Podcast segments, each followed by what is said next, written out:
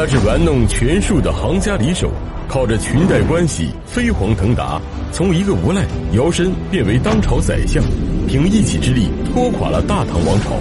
如果说后人对杨玉环与唐玄宗的故事尚有悲伤同情的话，那么对杨贵妃的哥哥杨国忠就只有厌恶痛恨了。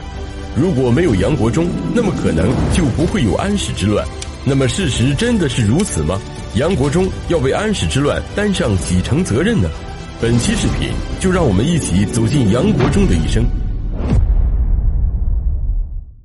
杨国忠原名杨昭，因为经常酗酒赌博，所有的亲戚都十分鄙视他，但杨国忠却十分善于钻营，这也让他在日后成功的抱上了大腿，依附在了蜀中的一个大户人家。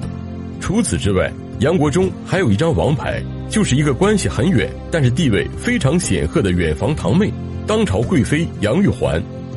而朝廷的内斗也给了杨国忠这次和杨家攀上关系的良机，因为当时的宰相李林甫和朝廷官员不和，为了制衡李林甫，官员急需结交炙手可热的杨贵妃，但是苦于无门。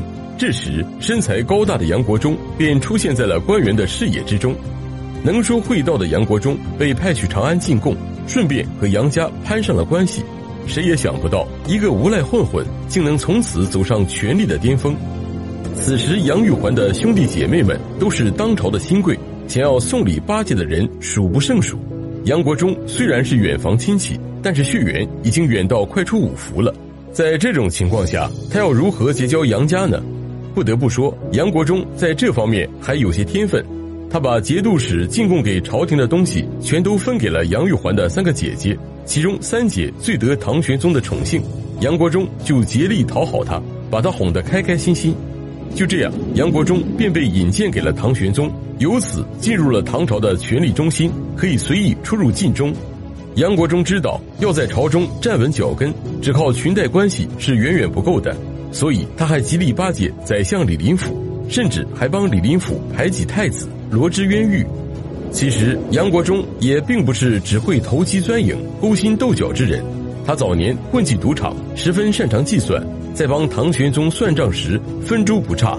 唐玄宗非常高兴，就让他做起了财务总管。不到一年的时间，杨国忠身兼十五个官职，真正的成为了朝中重臣。杨国忠这个名字，也正是此时唐玄宗赐给他的。然而，这位杨国忠非但没有为国尽忠，反而只想着敛财弄权，最终给唐朝带来了滔天大祸。为了报答当年的引荐之恩，杨国忠向唐玄宗推荐了昔日依附的恩人，做上了新任的剑南节度使。唐玄宗出于对杨国忠的信任，就直接同意了。不久之后，南诏叛乱，剑南节度使奉旨前往平乱，没想到他根本不会打仗，被叛军打了个仅以身免，全军覆没。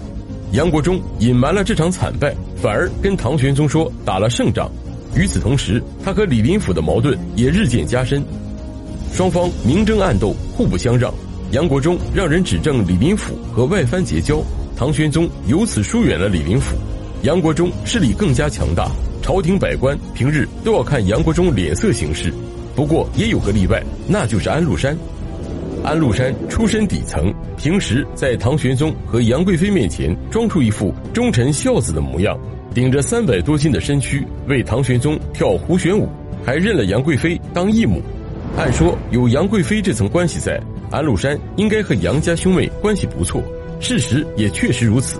唐玄宗让安禄山与杨家兄妹结拜，可是安禄山和杨国忠始终处于相互看不顺眼的地步，唐玄宗不以为意。然而，他将来会后悔的。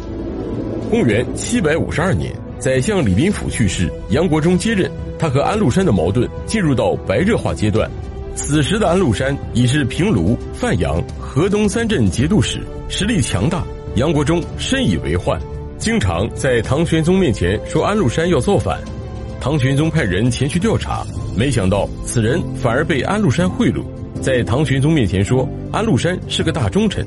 杨国忠索性让安禄山进京当面对质，没想到杨贵妃竟提前通风报信。安禄山早有准备，在唐玄宗面前一哭二闹。唐玄宗相信了他的表演，想让他留在朝中为相。杨国忠哪会让安禄山当宰相？他连忙劝皇帝放弃这个想法，把安禄山放了回去。这一去就是放虎归山。安禄山以讨伐杨国忠为名起兵造反，这就是历史上著名的安史之乱。唐玄宗连忙找杨国忠询问对策，杨国忠就得意洋洋地说：“安禄山的手下并不想造反，不出十天，他们自己就会内乱了。”然而十天后，叛军不仅没有内乱，反而气势汹汹地直奔东都洛阳而去，不到一个月就攻陷了洛阳。次年正月，安禄山在洛阳称帝，国号大燕。唐军一败再败，长安岌岌可危。迫于形势，李隆基带着宗室贵戚逃离长安，前往四川避难。在途经马嵬驿时，由于天气炎热，士兵又行军多日，非常劳累。他们见杨国忠还在作威作福，心里都非常不满。太子李亨和陈玄礼索性就鼓动将士杀掉杨国忠，给天下做出一个交代。众将士纷纷附和，不仅把杨国忠和他的儿子们乱刀砍死。还逼迫唐玄宗赐死了杨贵妃，但是杨国忠之死并不能止息叛乱，直到唐玄宗的孙子唐代宗继位才彻底平息，唐朝也由此从盛转衰了。